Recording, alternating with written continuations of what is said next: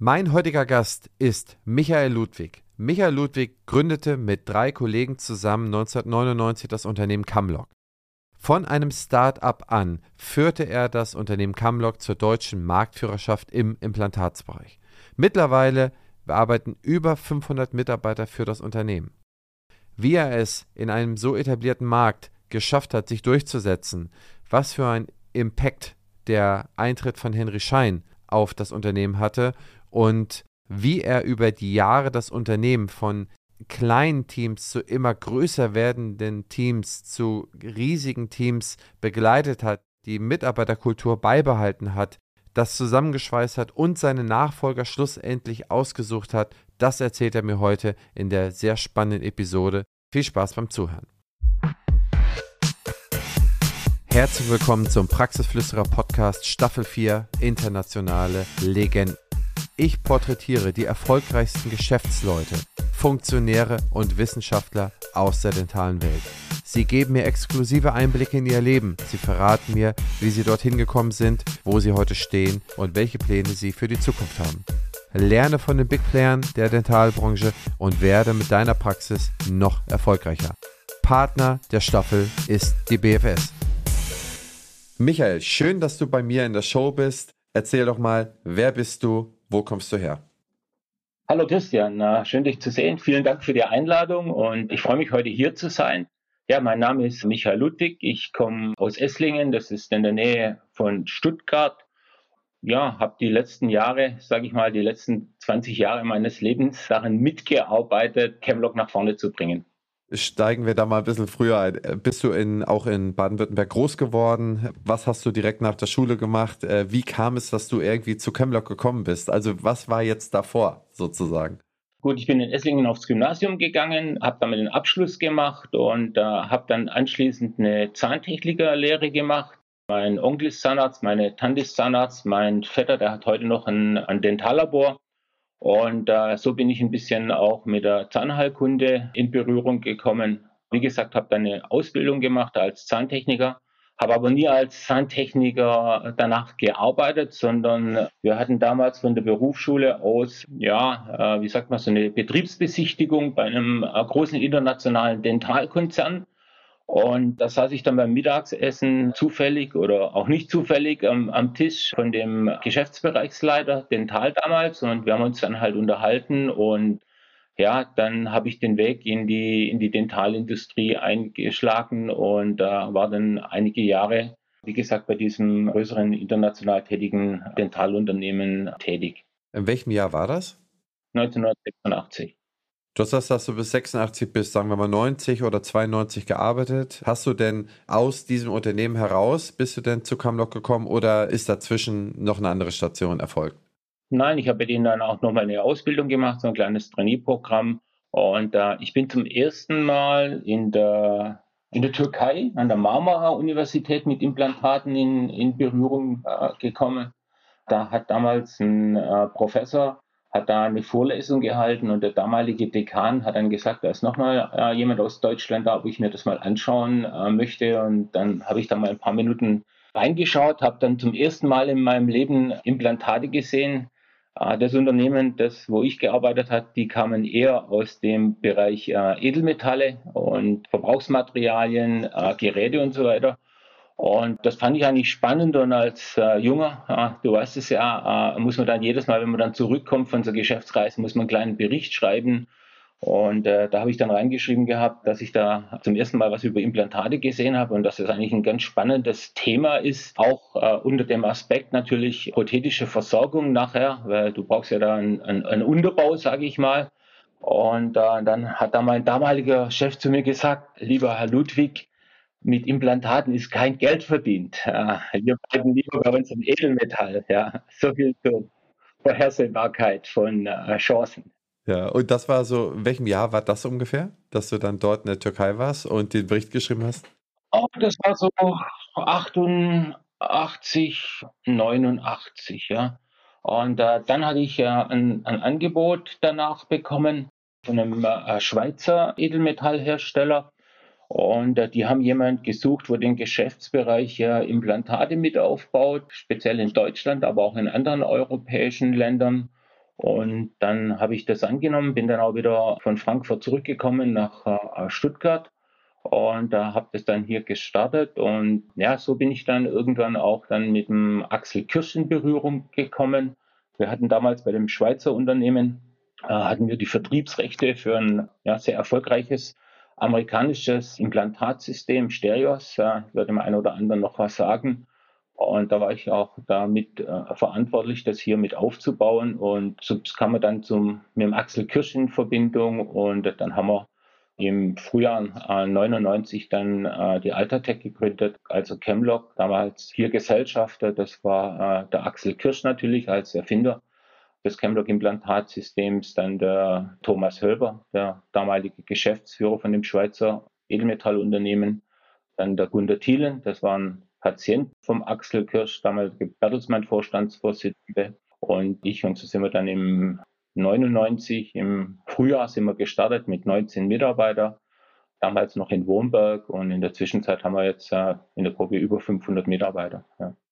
Oh, Wahnsinn. Aber lass mich da nochmal reingehen in die Zeit dazwischen. Das heißt 88, 90, 92, wo du das erste Mal mit Implantaten in Berührung gekommen bist. Gab es denn da schon relevante Hersteller oder äh, Vertriebsunternehmen, die Implantate an die Zahnärzte verkauft haben oder die sie irgendwo in Amerika verkauft haben, in Japan, die sie irgendwo eingesetzt haben, Deutschland, Schweiz? Gab es da so etwas schon? Relevante Marktbegleiter, Player? Wer das natürlich mitgeprägt hat, die, die ganze Entwicklung ist natürlich äh, Nobel Biocare. Ja, und dann natürlich auch das erste System, was der Axel Kirsch äh, äh letzt, letztendlich erfunden hatte äh, und wo dann über die Friedrichsfelder oder Frieden betrieben wurde, das IMZ-System. Aber der Markt war natürlich damals nicht so groß, wie man sich das heute anstellt. Das ist natürlich ein enormer Wachstumsmarkt. Ja. Das heißt, es war schon damals, war die vorherrschende Meinung wie die von deinem Chef, wo du als, als junger Mann sozusagen den Bericht abgegeben hast, damit kannst du kein Geld verdienen. Das war so ein bisschen, war das noch das Marktgefühl da so um die Wendezeit, so 1990? War das noch die Idee damals? Ja, es war vielleicht, ich, manche sagen ja so ein bisschen Rotlichtmilieu. Ah, die, die Implantologie kommt ja auch sehr stark aus der Praxis heraus, also von den Praktikern. Ja, also es gab schon einige äh, Unternehmen damals Ende der, der 80er Jahre, Anfang der 90er Jahre, wo sich damit beschäftigt haben und wo das gesehen haben. Natürlich auch international. Ja, aber das waren wirklich äh, eher kleine Unternehmen. Das nichts, also ich meine, heute sieht man die großen Unternehmen, Camlock größer als 500 Mitarbeiter und noch ein paar andere Unternehmen. Also man, man denkt, die waren schon immer da äh, und man denkt, die waren schon immer so groß. Aber ich meine, der Zeitgeist war damals halt vielleicht ein ganz anderer. Ich meine, ihr habt mit 19 Leuten 1999 angefangen. Wenn man sich das immer runterskaliert, äh, ganz in den frühen 90ern, das, wie wenig der Markt damals noch ja, besetzt war. Okay, super interessant. Wie hast du denn Axel Kirsch kennengelernt? Wie ist diese Truppe, wie ist diese Gründertruppe eigentlich so zusammengekommen? Der Thomas Hölber und ich, wir waren damals bei dem Schweizer äh, Unternehmen, äh, haben da schon Erfahrungen mit Implantaten gesammelt, mit Stereos und der Axel hat dann, dann nach dem EMZ das, das Camlock-System letztendlich erfunden mit der, mit der Tube-Tube-Verbindung, was da wirklich eine Innovation war. Und er hat natürlich damals auch Partner gesucht oder Firmen gesucht, wo das äh, System vertreiben, hat dann auch mit vielen ganz sicherlich gesprochen. Einige große waren daran auch interessiert, aber es kam halt letztendlich zu keinem Abschluss und äh, irgendwann haben wir dann halt mal gesagt oder hat er gesagt, okay, dann, dann macht man das halt selber und so kam die, die Konstellation zustande.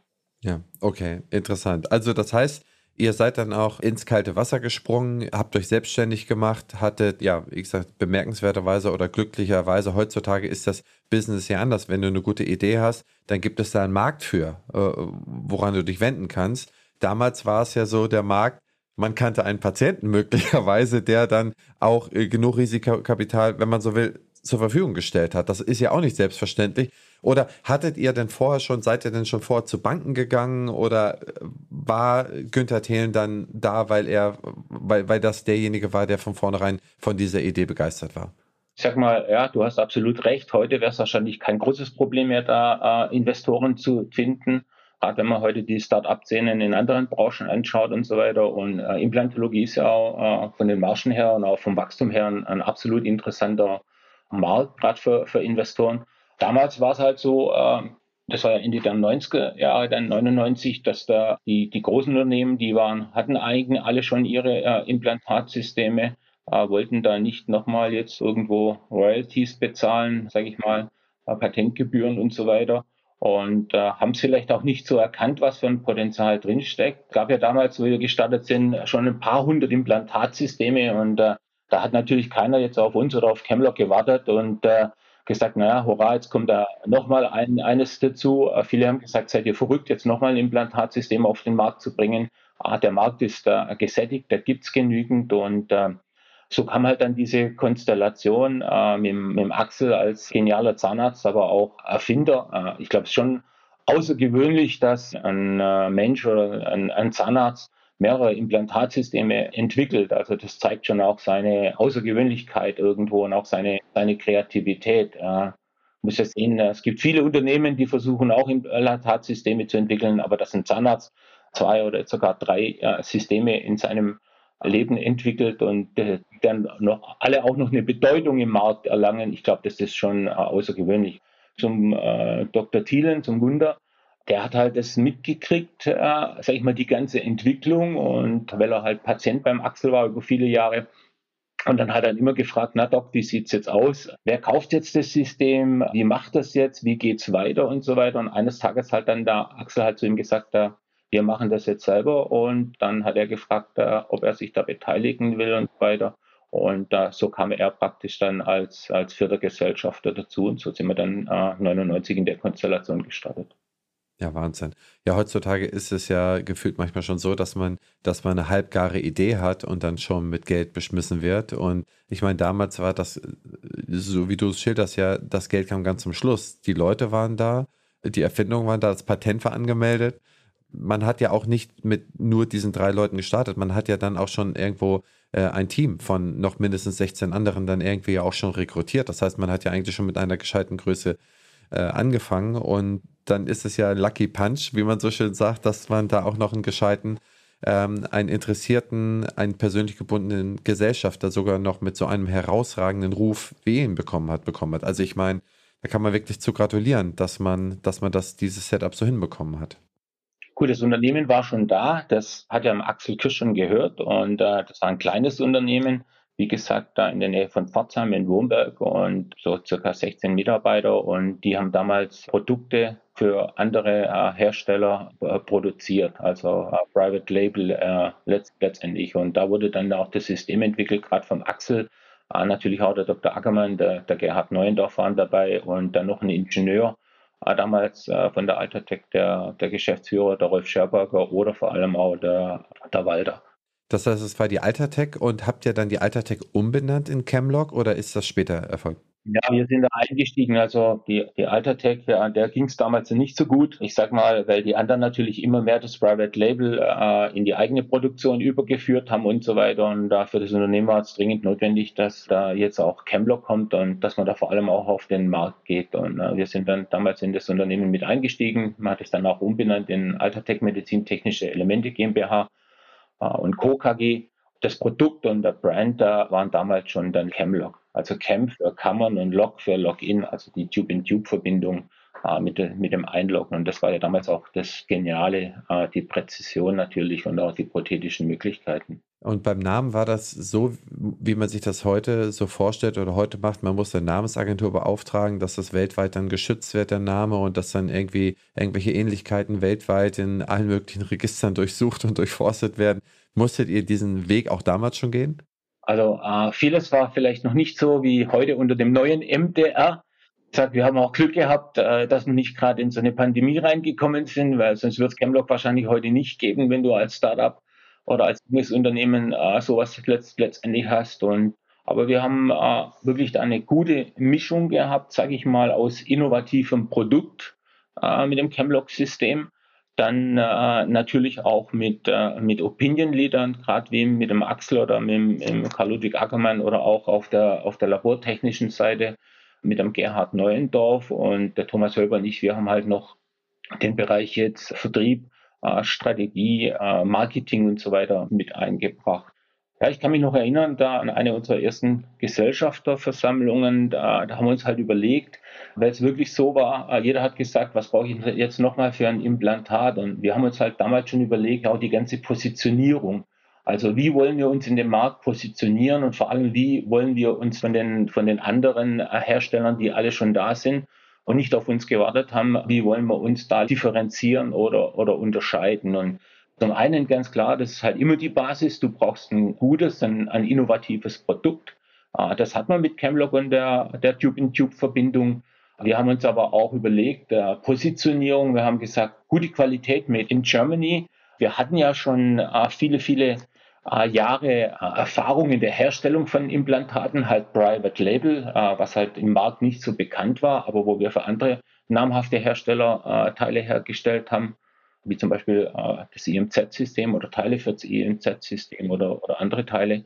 Das Produktions-Know-how war letzt, letzt, letztendlich da und dann haben wir gesagt, okay, äh, wir, wir wollen einfach ähm, die Implantologie, was damals ja noch nicht so ein Riesenmarkt war, aber man hat gesehen, äh, ist ein Riesenpotenzial da und er wächst, da, dass wir sagen, wir wollen da einfach mit einem äh, fairen Preis-Leistungs-Verhältnis in den Markt gehen und äh, für ein Produkt made in Germany und sind dann halt mit einem äh, Preis, der wo ungefähr ja, 30 Prozent unter den Marktführern war, sind wir dann in den, in den Markt gegangen. Und wir haben auch von Anfang an gesagt, das Produkt allein, das reicht nicht aus. Du musst dich noch zusätzlich differenzieren und äh, wir, wir haben gesagt, wir, wir wollen letztendlich auch unseren Kunden Mehrwerte bieten. Ich glaube, das war damals schon was, ja, vielleicht Außergewöhnliches oder was Neues, dass wir gesagt haben, unsere Kunden, also Zahnärzte und Dentallabors, die sind Fachspezialisten, aber auch Zahnarztpraxen und Dentallabors werden immer mehr zu, zu Unternehmen oder sind Unternehmen, ja, und äh,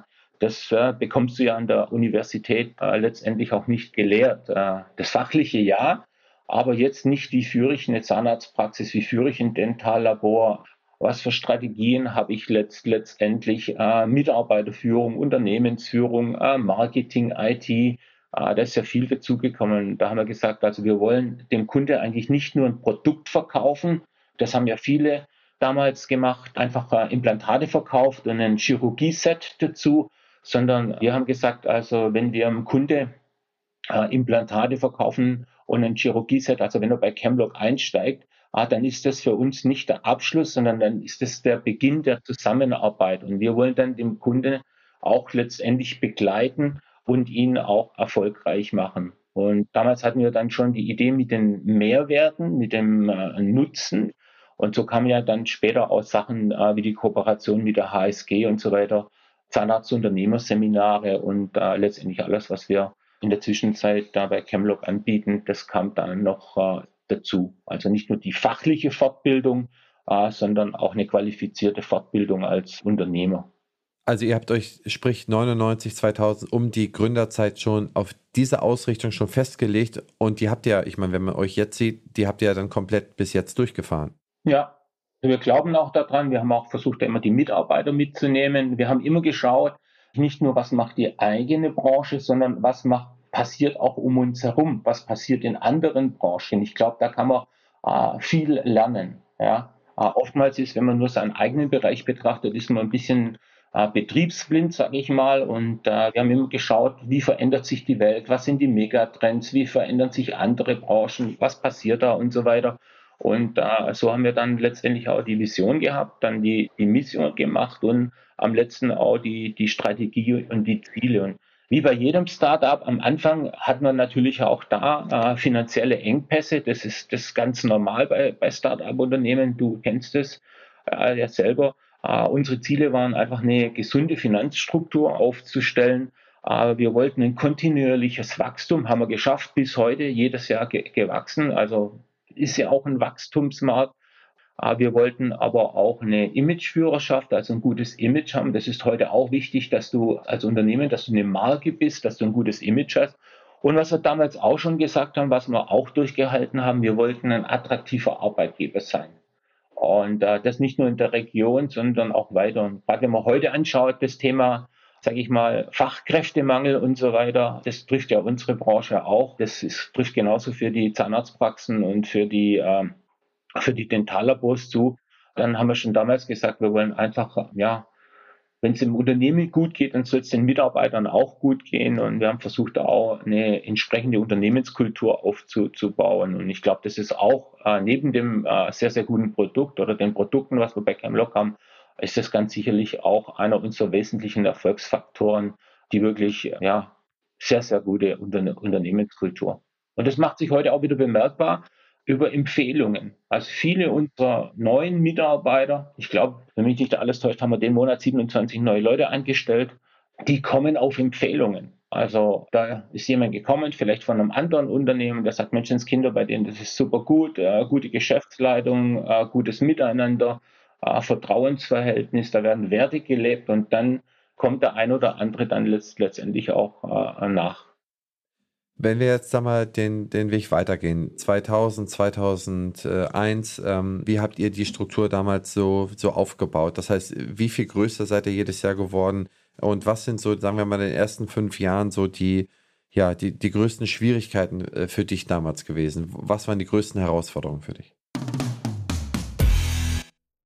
Liebe Hörerinnen und Hörer, an dieser Stelle möchten wir unser spannendes Gespräch kurz unterbrechen und einmal Danke zu sagen. BFS Health Finance ist einer der führenden Finanzexperten im Dentalmarkt und vor allem ein ganz wichtiger Unterstützer dieses Podcastes. Ich bedanke mich bei den Möglichmachern der BFS für den Support des Praxisflüsterer Podcastes.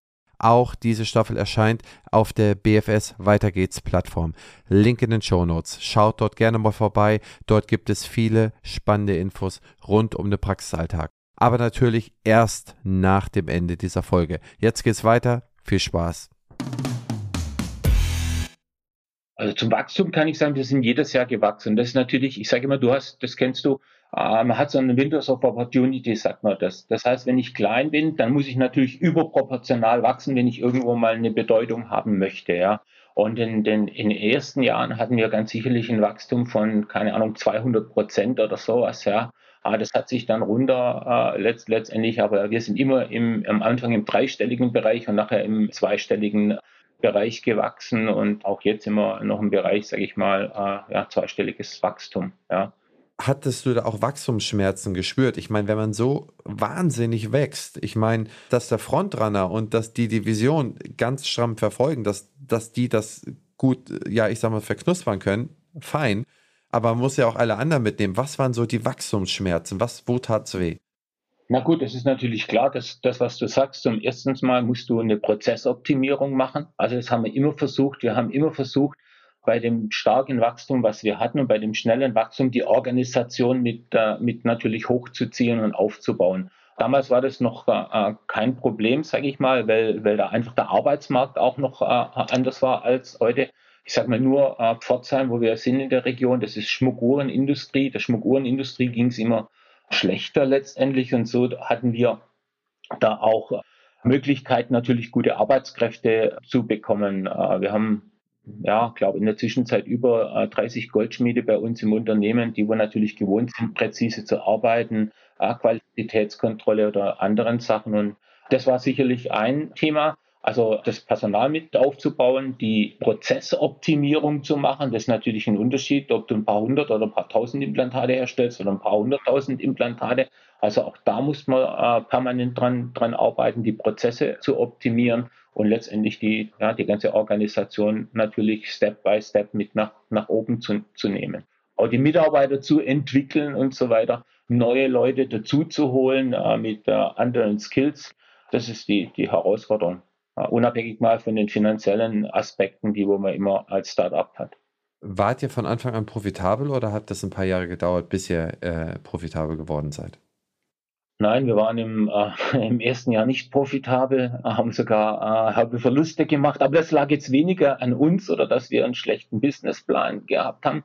Ich sag mal, gerade im ersten Jahr hatten wir Probleme, äh, die Instrumente, also die Bohrer zu bekommen weil der Lieferant, eine große Firma, wo äh, Bohrer und so weiter herstellt, chirurgische Instrumente, äh, da waren wir halt C- oder D-Kunde damals und äh, die Auftragslage war gut und dann hat man halt unsere Aufträge nach hinten äh, rausgeschoben und äh, äh, ohne, ohne Instrumente, ohne Bohrer kannst du keine Implantate setzen und dann sind wir halt äh, statt im Mai mit den Implantaten erst im November gestartet. Man kann sich ja vorstellen, was da für Kosten auflaufen, der, der bestehende Betrieb. Und da, da haben wir schon mal dann im ersten Jahr haben wir dann Verluste eingefahren. Aber es ist dann sukzessive besser geworden, Jahr für Jahr letztendlich. Und dann sind wir irgendwann auch äh, in den profitablen Bereich gegangen und haben dann auch immer wieder äh, äh investiert.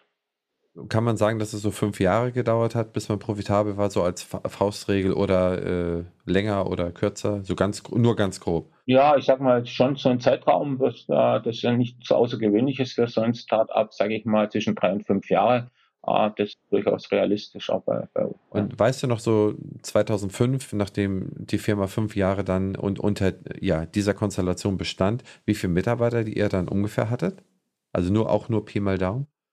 Oh, ich weiß, wo wir umgezogen sind, da hatten wir über 100 Mitarbeiter im, in, uh, im Wurmberg. Das war dann so 2003 und da sind wir aus allen Nähten geplatzt und da konnte uns dann der Bürgermeister auch nicht mehr weiterhelfen und dann sind wir ja, die Nachbargemeinde haben dann neu gebaut und ich sag mal, äh, 2004 ist dann auch ja Henry Schein bei uns als mit eingestiegen mit einer, mit einer Mehrheit und das hat uns dann natürlich auch uh, ganz andere Perspektiven eröffnet. Wir hatten ganz andere finanzielle Möglichkeiten und äh, das war auch gut so, weil in der alten Gesellschafterstruktur hätten wir das Unternehmen wahrscheinlich gar nicht dahin entwickeln können, wo es, wo es heute steht. Ja.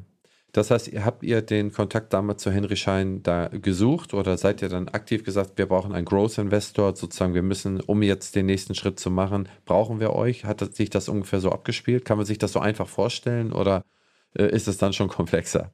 Ja, das ist ein bisschen komplexer. Man fragt sich natürlich um und man, man sieht, dass das Unternehmen enormes äh, Potenzial hat. Heute musst du auch äh, global agieren als, als Implantathersteller. Ah, da kommen dann Themen auf, wie jetzt auch die Digitalisierung. Also ganz ehrlich, wo wir 99 das Unternehmen äh, gegründet hat, hat von uns Gesellschaftern äh, wahrscheinlich nicht mal der Axel an das Thema CAD-Cam und so weiter gedacht. Und das sind einfach dann Sachen, die wo passiert sind Du musst heute global aufgestellt sein. Gerade die Digitalisierung äh, kostet eine Menge Geld und so weiter. Und äh, dann hat man sich da halt dumm geschaut und äh, hat dann einfach äh, mit, mit Henry Schein da einen hervorragenden Partner gefunden.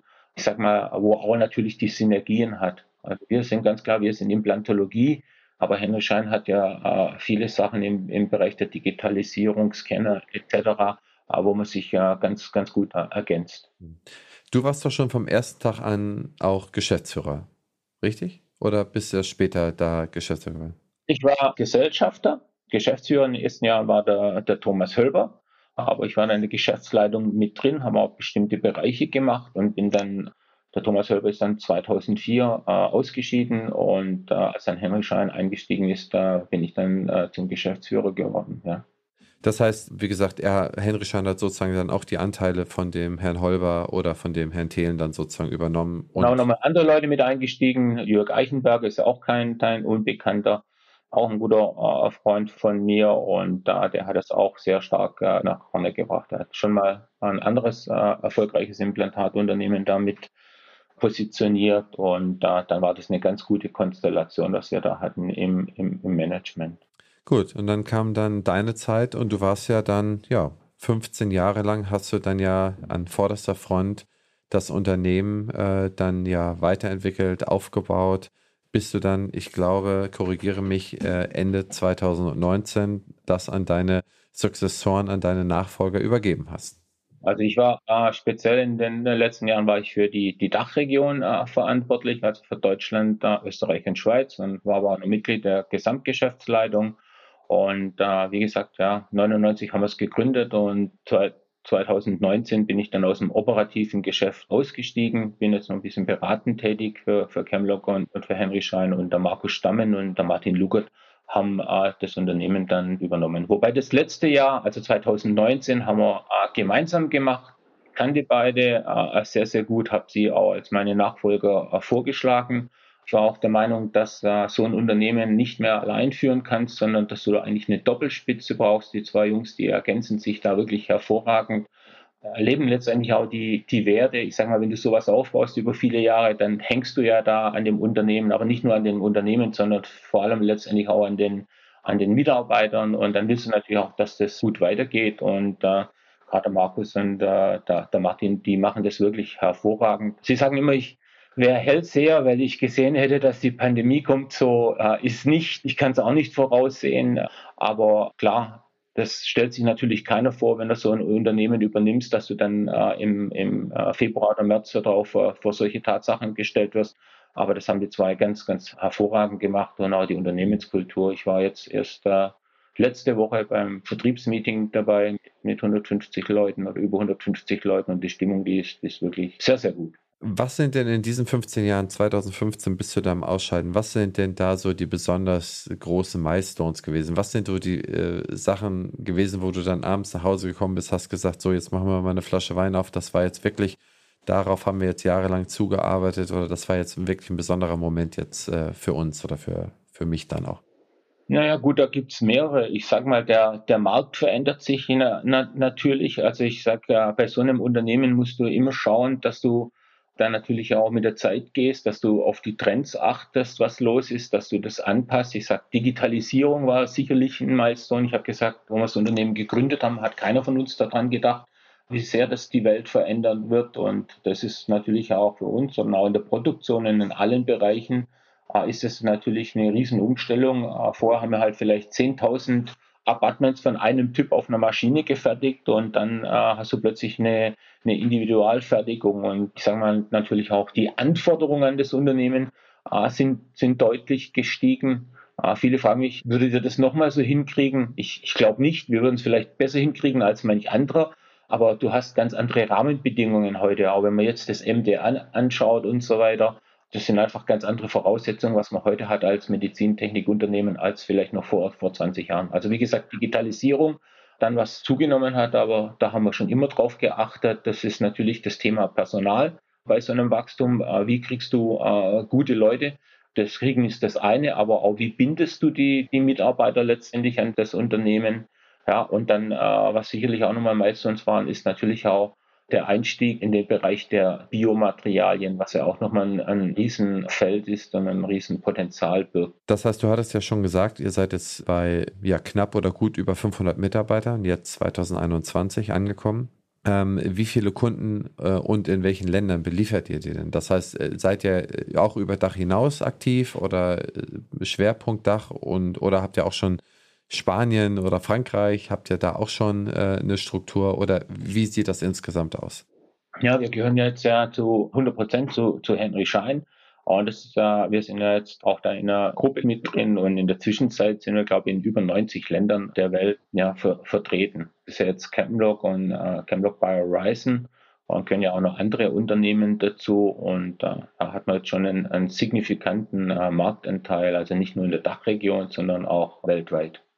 Kann man sich das so vorstellen, dass ähm, Henry Schein, ja, wenn man so will, als Dealer, also als Dentaldepot, also Dealer, wie man, wie man im Englischen sagt, dass die dann sozusagen als, als Plattform, die ja in, in, mehr oder minder allen Ländern aktiv sind und ihre Zahnärzte beliefern, dass man sozusagen in der Plattform mit aufgenommen wird, wenn man dann zu der Henry Schein Familie gehört und so, dass die dann ihren Kunden dann diese Lösung dann auch anbieten. Kann man sich das so vorstellen?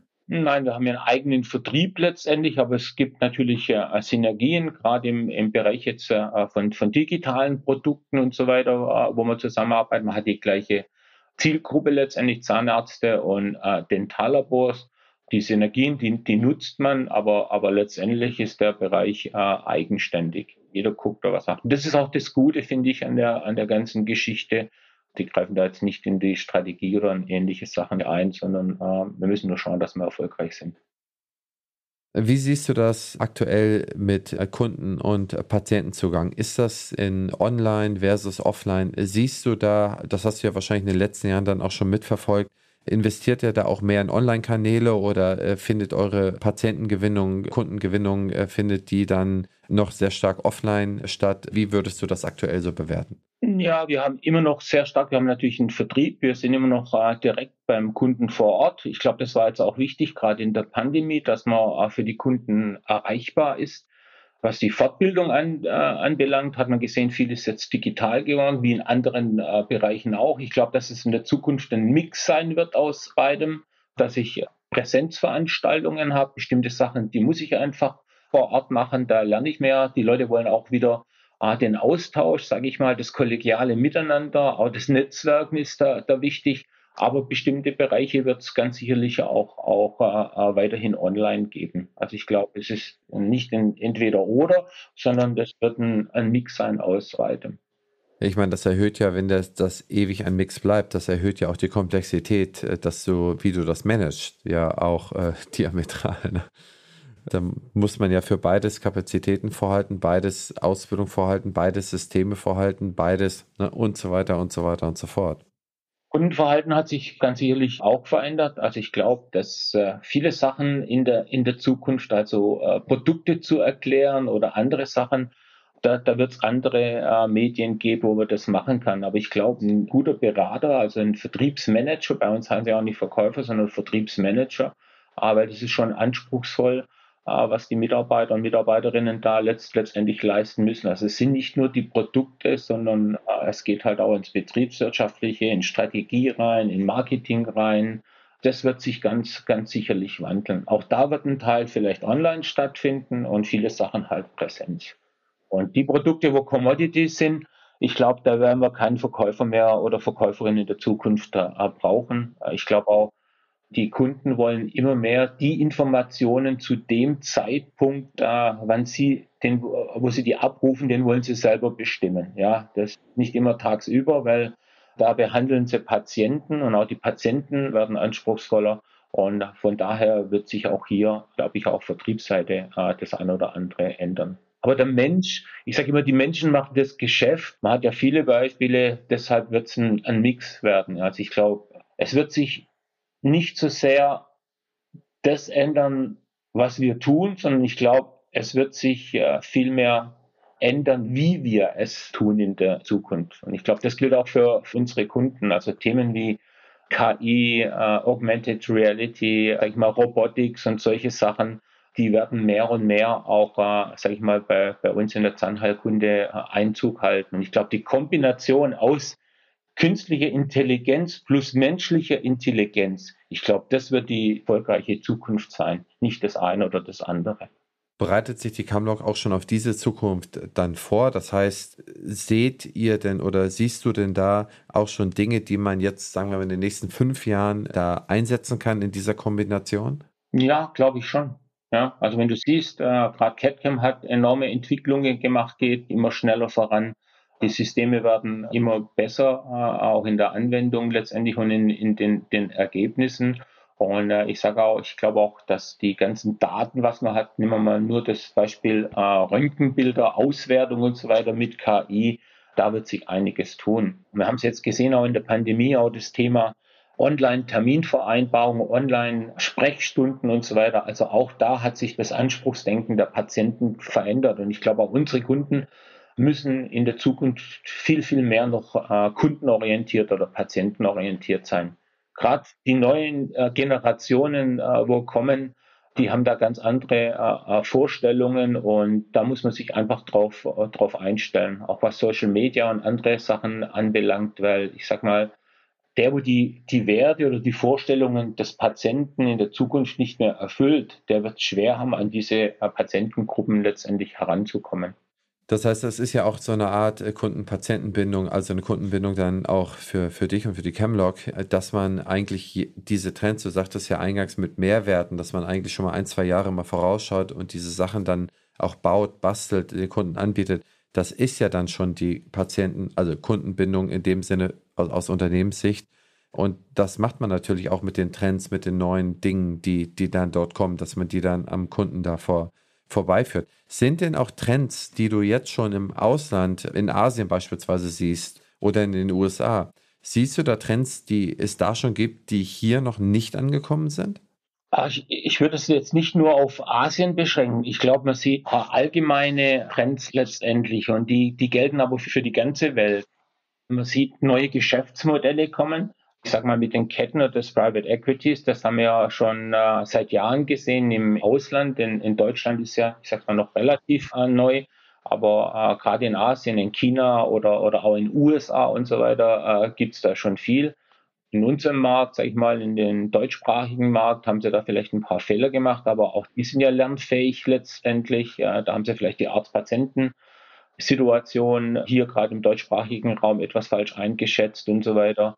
Äh, dann auch das, das Thema Unternehmertum. Das ist zum Beispiel ein Trend, was wir gesehen haben. Und ich glaube, die allgemeinen Trends, die gelten halt global.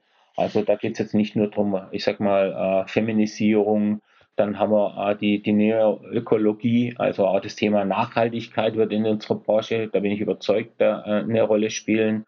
Äh, ist auch meiner Meinung nach von der Politik gewollt, weil wir haben ja über 100.000 Fachärzte und ich glaube über 40.000 Zahnärzte äh, allein in Deutschland. Und die Politik möchte auch, dass die Ärzte auch bei dem Thema Nachhaltigkeit eine Verantwortung übernehmen. Passt ja auch zusammen letztendlich Gesundheit und Nachhaltigkeit.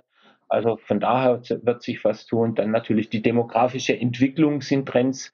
Dann das Gesundheitsbewusstsein, was zunimmt. Also wir haben eigentlich viele Trends oder wie soll ich sagen, ja, Sachen, wo, wo unsere Branche eigentlich durchaus positiv in die Zukunft blicken könnte. Und ich habe immer gesagt, äh, irgendwo gehört auch ein bisschen Glück dazu, wenn du in so einer Branche landest. Also äh, mir hat es immer Spaß gemacht, in der Branche zu arbeiten.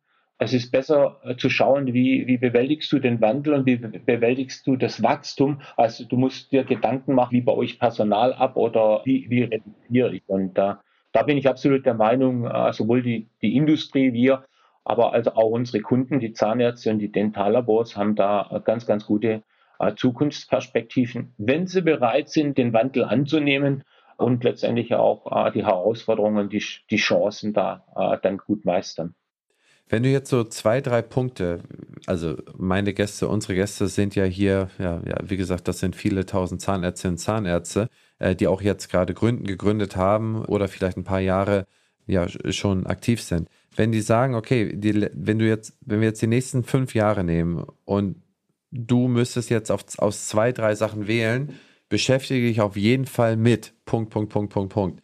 Welche zwei, drei Sachen würdest du denen sagen, wo die auf gar keinen Fall dran vorbeigehen können, bei, den, bei dem ganzen Blumenstrauß oder Vielfältigkeit an Themen, die es so gibt? Ich glaube, wenn, wenn ich mich selbstständig mache, dann brauchst du mal zwei äh, Voraussetzungen. Das heißt, du musst mal für das, was du tust, brennen. Du, du brauchst Leidenschaft und äh, du musst auch bereit sein, letztendlich da die, die extra Meile zu gehen.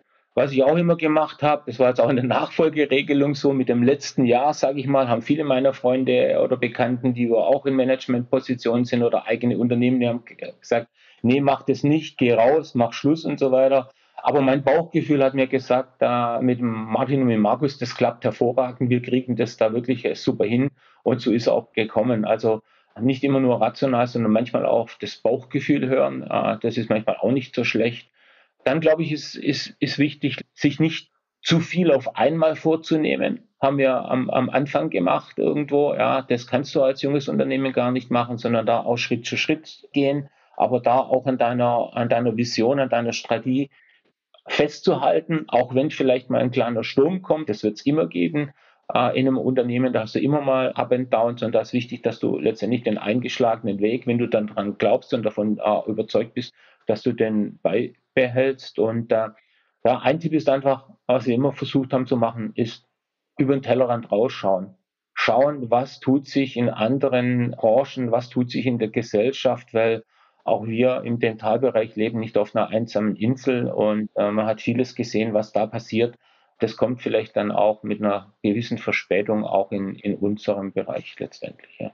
So, die letzte Frage, bevor ich zu den Schnellfragen gehe, das ist eine, die mir auch besonders am Herzen liegt. Das ist die, wenn man heutzutage sieht, ähm, wie viele Plattformen, digitale Plattformen jetzt in den, in den Markt reingehen, die sich dann irgendwie zwischen einem Zahnarzt oder zwischen einem Arzt und einem Patienten schalten, da kann einem schon die Frage kommen, wer wird in Zukunft denn eigentlich den Patienten besitzen? Und das nicht in einem wörtlichen Sinne, sondern wird es so weit kommen, dass der Zahnarzt oder der Arzt nicht mehr direkt Zugriff auf seinen Patienten hat, sondern vorher mit äh, einer Google, einer Facebook oder äh, einer Yameda oder irgendwelchen anderen Plattformen dann verhandeln muss.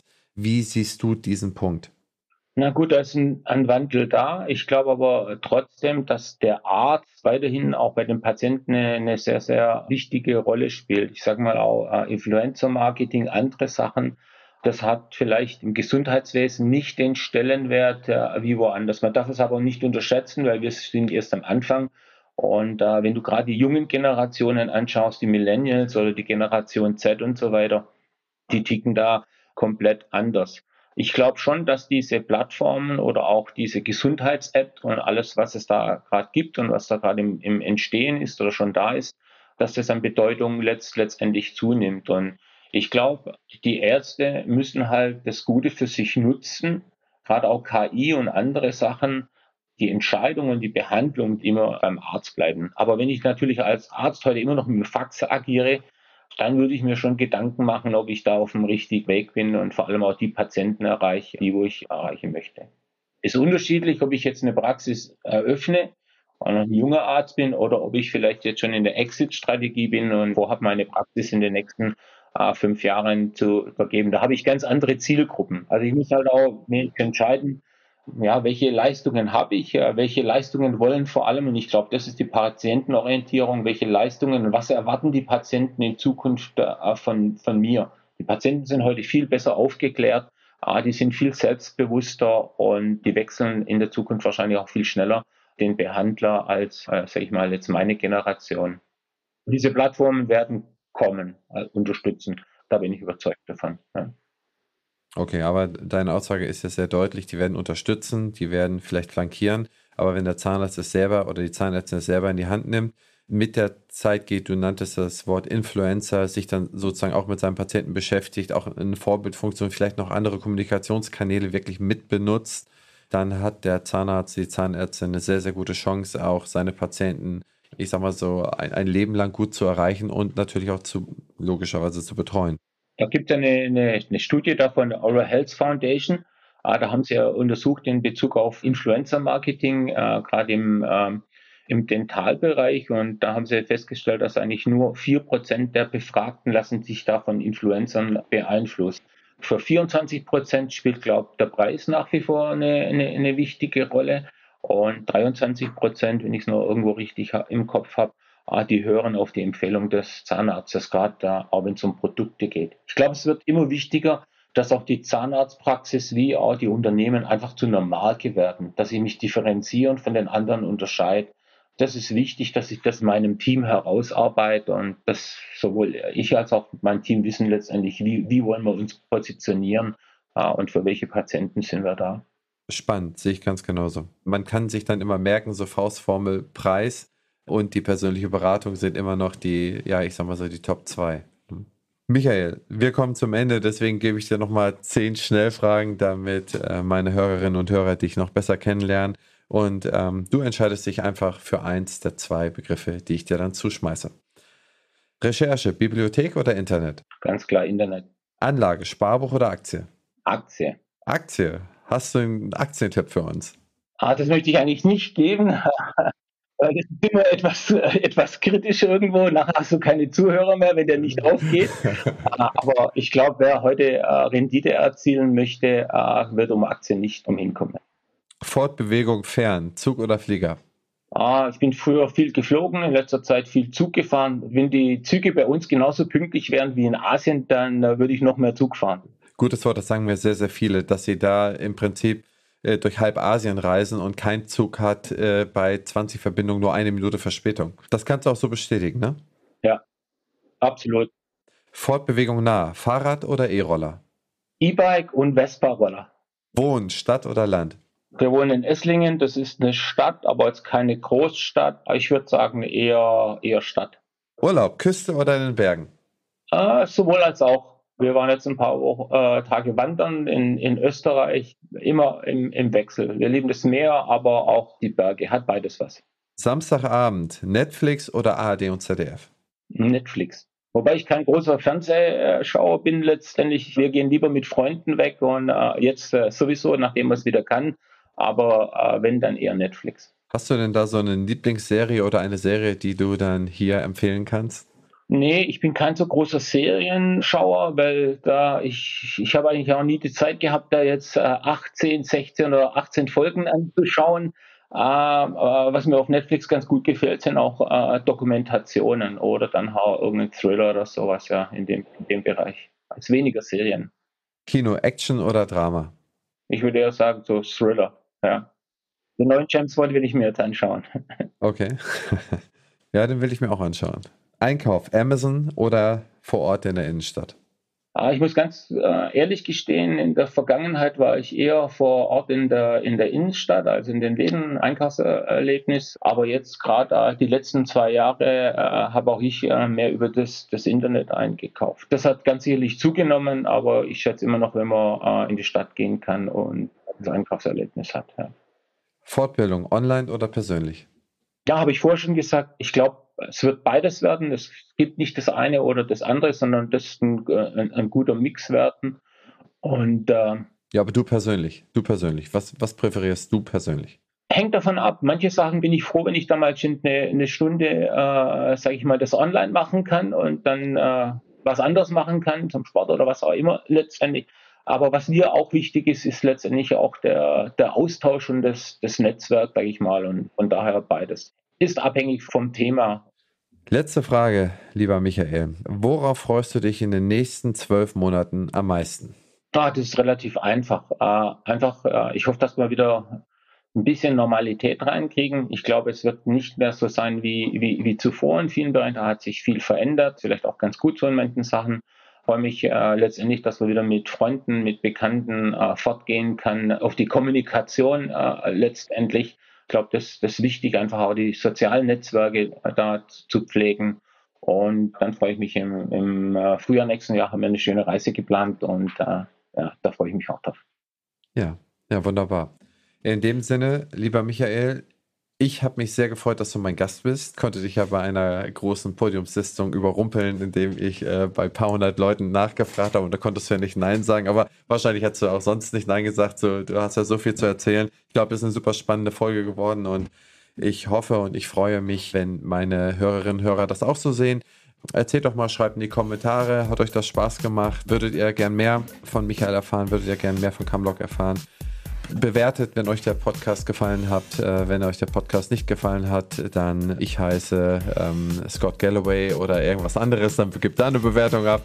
Also ansonsten hoffe ich und wünsche ich euch eine gute Zeit und bis demnächst. Tschüss.